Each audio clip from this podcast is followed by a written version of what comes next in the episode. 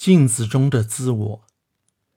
有些人在为伪科学辩护时，常用的一个理由是：科学哲学界对什么是科学还没有一个公认的定义，怎么能判别科学的真伪呢？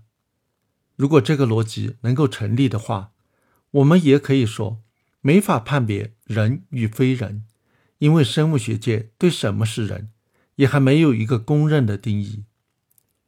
现代汉语词典把人定义为能制造工具并使用工具进行劳动的高等动物。其实，自从上个世纪六十年代，珍·古德尔在野外观察到黑猩猩能加工草叶用以钓白蚁后，这个定义就已经不成立了。哲学家们则爱说人是有自我意识的动物，这显然是想当然的认为其他动物都是没有自我意识的。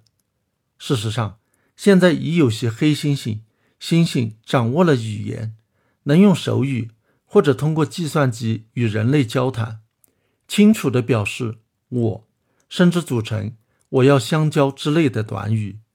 这个结果同时也推翻了人的另一个传统定义：人是有语言的动物。早在上世纪六十年代末，那时候虽然还不存在会使用语言的黑猩猩。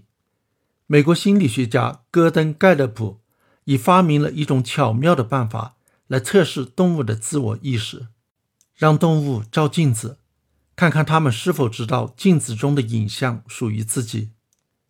他在麻醉的状态下，在动物的眉脊上涂上一道无味的红颜料，如果不照镜子，是看不到这道红色的。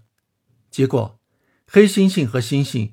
会从镜子中发现自己头上有这道红色，并用手指去碰它，再把手指拿到鼻子下，好奇地闻一闻。有的黑猩猩还能借助镜子剔牙，甚至好奇地探寻它平时看不到的身体部位。用相同的办法，我们可以测出人类是在出生十八到二十四个月后才有了自我意识的。这种自我意识并不是人和类人猿的专利。几年前，海豚也通过了这个镜子测试。虽然它们没有手可以触摸，但是会对着镜子游动、摆姿势，探究身上被涂上的红色符号。其他的聪明动物，例如猴子、象和鹦鹉，则没有这个本事，而它们显然知道镜子是怎么回事。能够利用镜子中的影像发现隐藏的东西。如果从镜子中看到有人出现在镜子中，他们会知道后面来人了，马上转身看看。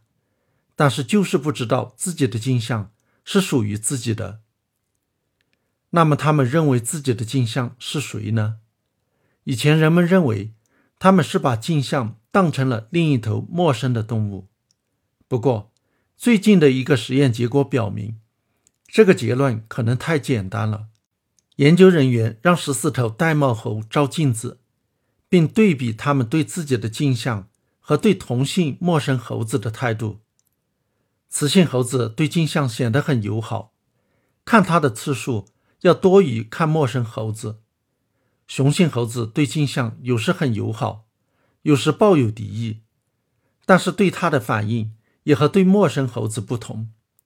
如此看来，猴子虽然不知道镜像是自己的，但是对待它又与对待陌生猴子不同，几乎立刻知道镜像不是一头普通的陌生猴子。它们似乎处于从把镜像当成另一头动物，到知道镜像属于自己的过渡阶段，或者说，有了模模糊糊的自我意识。如果把这些不同动物在镜子前的不同反应排列起来，就可以帮助我们理解自我意识是如何起源的。从没有意识、模糊的意识，逐步进化到有清楚的意识。一面镜子就这样照出了意识的真相。它不是什么神秘的、高高在上的、独一无二的东西。我们人类不要太顾影自怜了。